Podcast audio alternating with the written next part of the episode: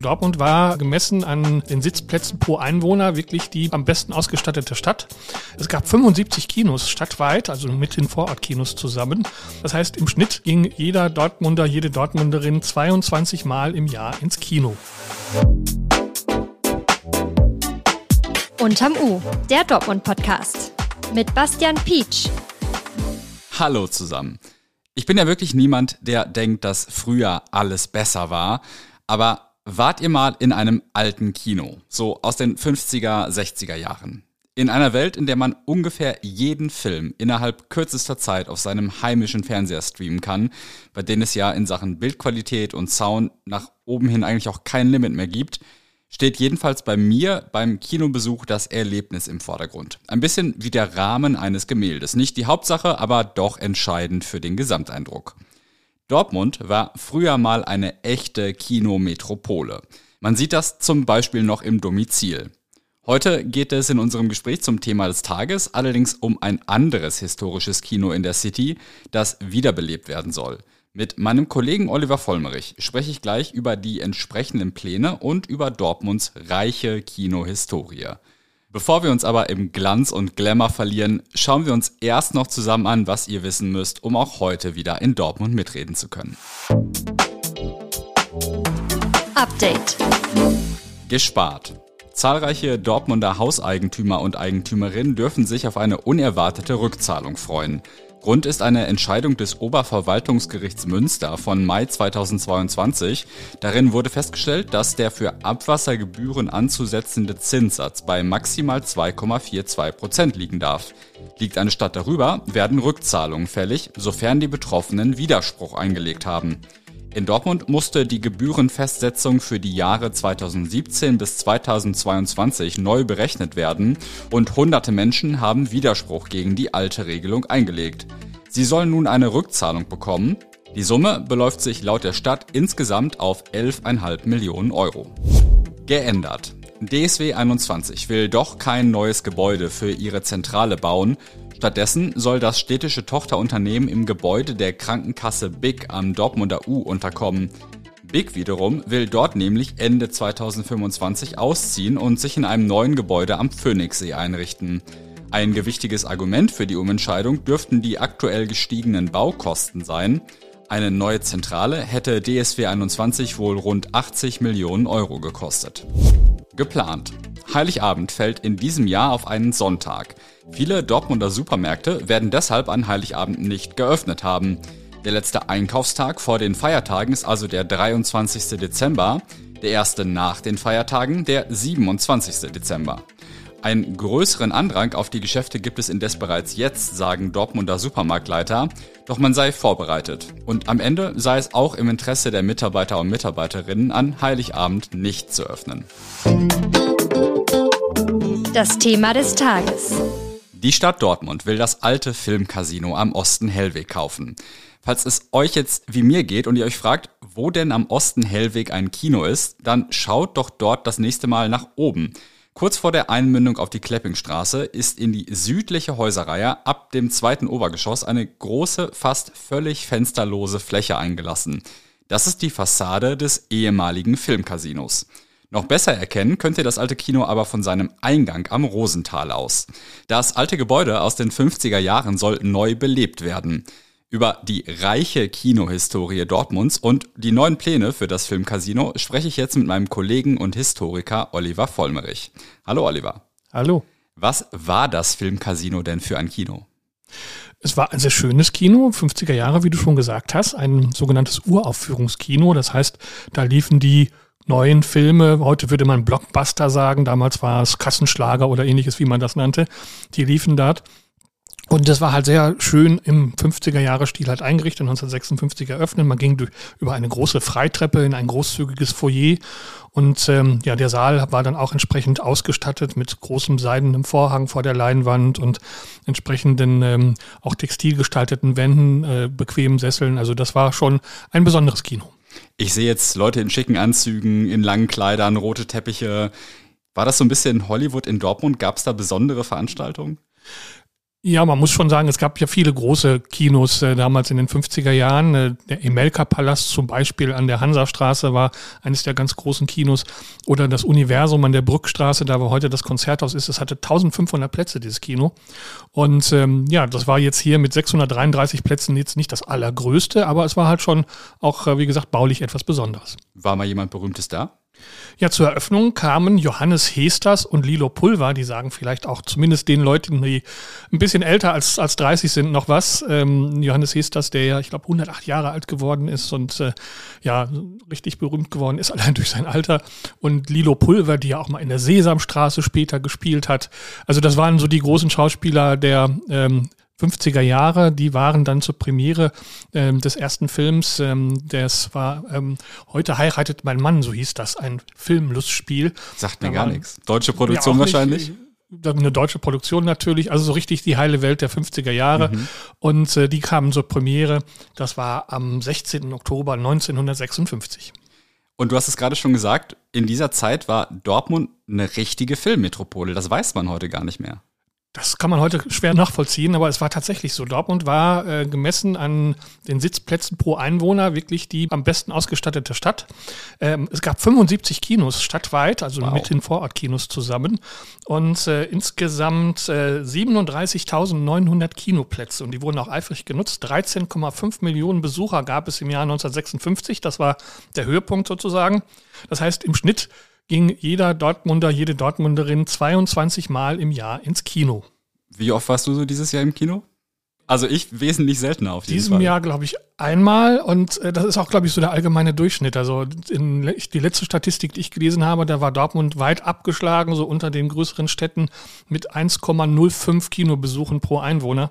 Also man ist damit weit unter einer Million dann gelandet. Das, also wie gesagt, in den 50er Jahren war das offensichtlich ganz anders. Und das zeigt sich aber, glaube ich, auch in der Entwicklung der Kinos in Dortmund insgesamt. Was ist denn von diesem Glanz, von der großen Filmmetropole heute noch übrig? Wenig bis gar nichts, muss man sagen. Also es gab ja dann diverse Kinokrisen in den 60er, 70er Jahren. Das Fernsehen kam auf, später das Privatfernsehen. Es gab dann diese Schuhschachtelkinos. Es gab dann. Was ist ähm, das denn? Das sind so die ganz kleinen. Also zum Beispiel hat man dann auch in diesen großen Kinopalästen, äh, Universum oder auch hier am Filmcasino, hat man dann so kleine Kinos abgetrennt in, in dem Filmcasino war es die, das, das Prinzess. Das war dann im Foyer, wurde dann sozusagen Teil abgetrennt. Da kam dann so ein kleines Kino rein mit, ich glaube, hier 175 Plätzen. Und genauso das, das Kapitol an der Brückstraße. Die Brückstraße war eine Kinomeide, da waren ganz viele Kinos hintereinander. Und ähm, da waren dann teilweise so kleine Säle mit 50, 60 Plätzen unten irgendwo im Keller. Das waren die sogenannten Schuhschachtelkinos. Waren natürlich dann nicht besonders komfortabel. Aber das war so die Zeit dann vor allen Dingen in den 70er, 80er Jahren. Es gab Anfang der 90er Jahre gab es noch 21 Kinos an neuen Standorten. Und ähm, ja, die Besucherzahlen waren damals schon rasant zurückgegangen. Und dann kam ja die Zeit der Multiplexe. Dortmund war da lange Zeit noch nicht dabei. Das UCI in Bochum kam dann zuerst. Da sind dann aus viele, auch viele aus Dortmund hingefahren. Und 1997 hat dann der Cinestar am Hauptbahnhof eröffnet. Und das war dann das Ende für die Kinos in der Innenstadt eigentlich. Ähm, das war zum Beispiel für die Brückstraße dann so der Todesstoß, was die Kinolandschaft angeht, oder die Hansastraße. Übrig ist nur die Schauburg geblieben, mittlerweile ja eines der ältesten Kinos der Stadt. Und ähm, das ist mit zwei Seelen jetzt immer noch, ähm, hat noch Bestand. Insgesamt haben wir nur noch vier Standorte, wenn man so will. Cinestar, Schauburg, dann das Roxy in der Nordstadt als Programmkino und als letztes Vorortkino die Postkutsche in Applerbeck. Und dann gibt es noch so zwei Sonderformate, sage ich mal, Sweet 16 im Depot an der Immermannstraße und das Kino im U. Aber die kann man natürlich nicht mit vollwertigen Programmen hier dazu rechnen. 1997, als dann das Cinestar geöffnet hat, ging es dann mit dem Filmcasino wahrscheinlich auch bergab, oder? Ja, man hat sich anfangs, äh, ich kann mich noch an alte Zeitungsartikel erinnern, ich habe da nochmal nachgesehen, da hat der damalige Betreiber, Flebbe hieß er dann, ursprünglich war es die Familie Derendorf, die das Kino lange Zeit hatte. Ähm, das war so die große alte Dortmunder Kinofamilie und die Flebbe-Gruppe hatte das dann übernommen 1990. Und man hatte so die Hoffnung, dass man mit diesem besonderen Ambiente der 50er Jahre das Kino dann auch halten kann. Aber das hat sich dann nicht erfüllt. Nach zehn Jahren lief der Mietvertrag aus und dann hat man im Januar 2000 dann tatsächlich auch das Filmcasino und das Prinzess geschlossen. Damit ging dann da sozusagen nicht nur der Vorhang zu, sondern auch die Tür zu. Seitdem steht das Gebäude, steht das Kino leer. Weißt du, in welchem Zustand das Gebäude ist, wenn man da jetzt wieder was mitmachen will? Ja, wenn man so reinguckt, da sieht man schon, es müsste einiges getan werden. Also das, was ähm, man noch sieht, äh, ist halt wirklich noch so im Glanz der 50er Jahre, wobei der natürlich ein bisschen verblasst ist. Seit 1998 steht das Gebäude und vor allen Dingen auch das Kino mit dem besonderen Saal unter Denkmalschutz, sodass jetzt auch keine baulichen Veränderungen da vorgenommen werden durften. Aber es müsste natürlich deutlich äh, nochmal aufgefrischt werden. Ähm, aber wie gesagt, die Bausubstanz ist eigentlich noch ganz gut. Und die Stadt Dortmund hat sich jetzt vorgenommen, dieses Kino zu kaufen und damit was Neues zu machen. Weißt du, was da die Pläne sind?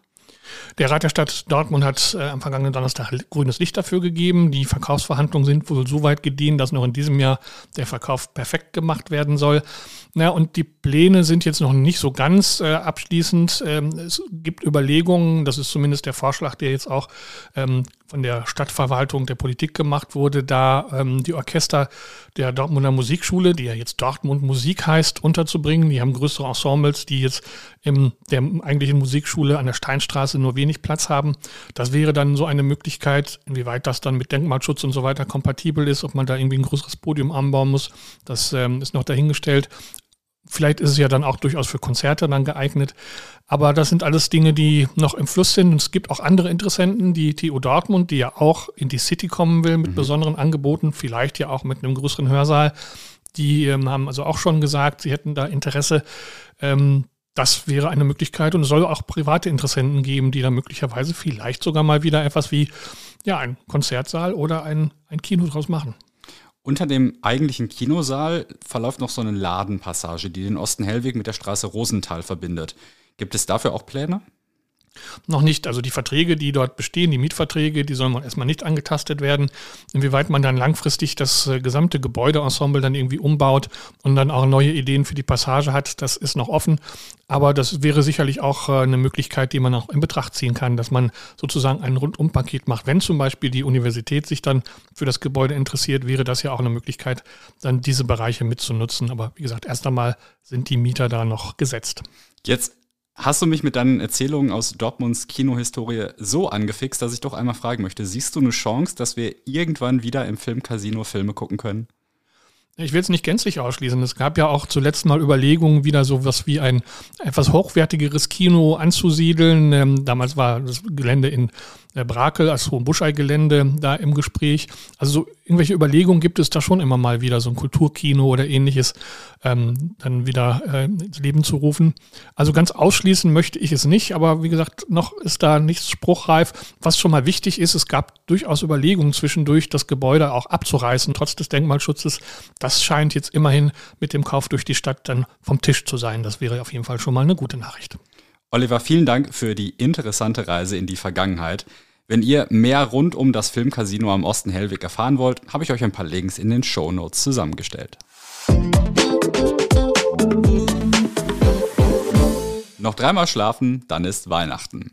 Zeit für uns mal einen Blick darauf zu werfen, wie eigentlich das Wetter wird. Die Prognose gewagt hat für uns Wetterexperte Burkhard Dreischer, den kennt ihr vielleicht schon von Radio 91.2. Für die Feiertage hat Burkhard leider nicht so super gute Nachrichten. Morgen soll es nämlich erstmal eine Sturmlage geben. Die erschwere dann allerdings die Voraussage für die folgenden Tage. Weiße Weihnachten werde es jedenfalls ziemlich sicher nicht geben. Selbst wenn ein bisschen Schnee fallen sollte, würde der nämlich nicht liegen bleiben. Wahrscheinlicher sei aber ohnehin, dass der Niederschlag in flüssiger Form runterkommt, also als Regen oder Schneeregen. Auch kurze Gewitter könnte es an den Feiertagen geben. Insgesamt ungemütlich also, oder um es optimistisch zu sehen, das perfekte Wetter, um es sich drinnen gemütlich zu machen. Ich hoffe, ihr könnt die letzten Tage vor den Feiertagen ohne den ganz schlimmen Stress verbringen. Wenn euch die heutige Folge von Unterm U gefallen hat, folgt uns gern überall, wo es Podcasts gibt. Über die meisten Plattformen könnt ihr euch dann auch immer informieren lassen, wenn eine neue Folge erschienen ist. So seid ihr bei allem, was in Dortmund so los ist, immer auf dem Laufenden. Wir hören uns morgen wieder. Bis dahin und macht's euch nett.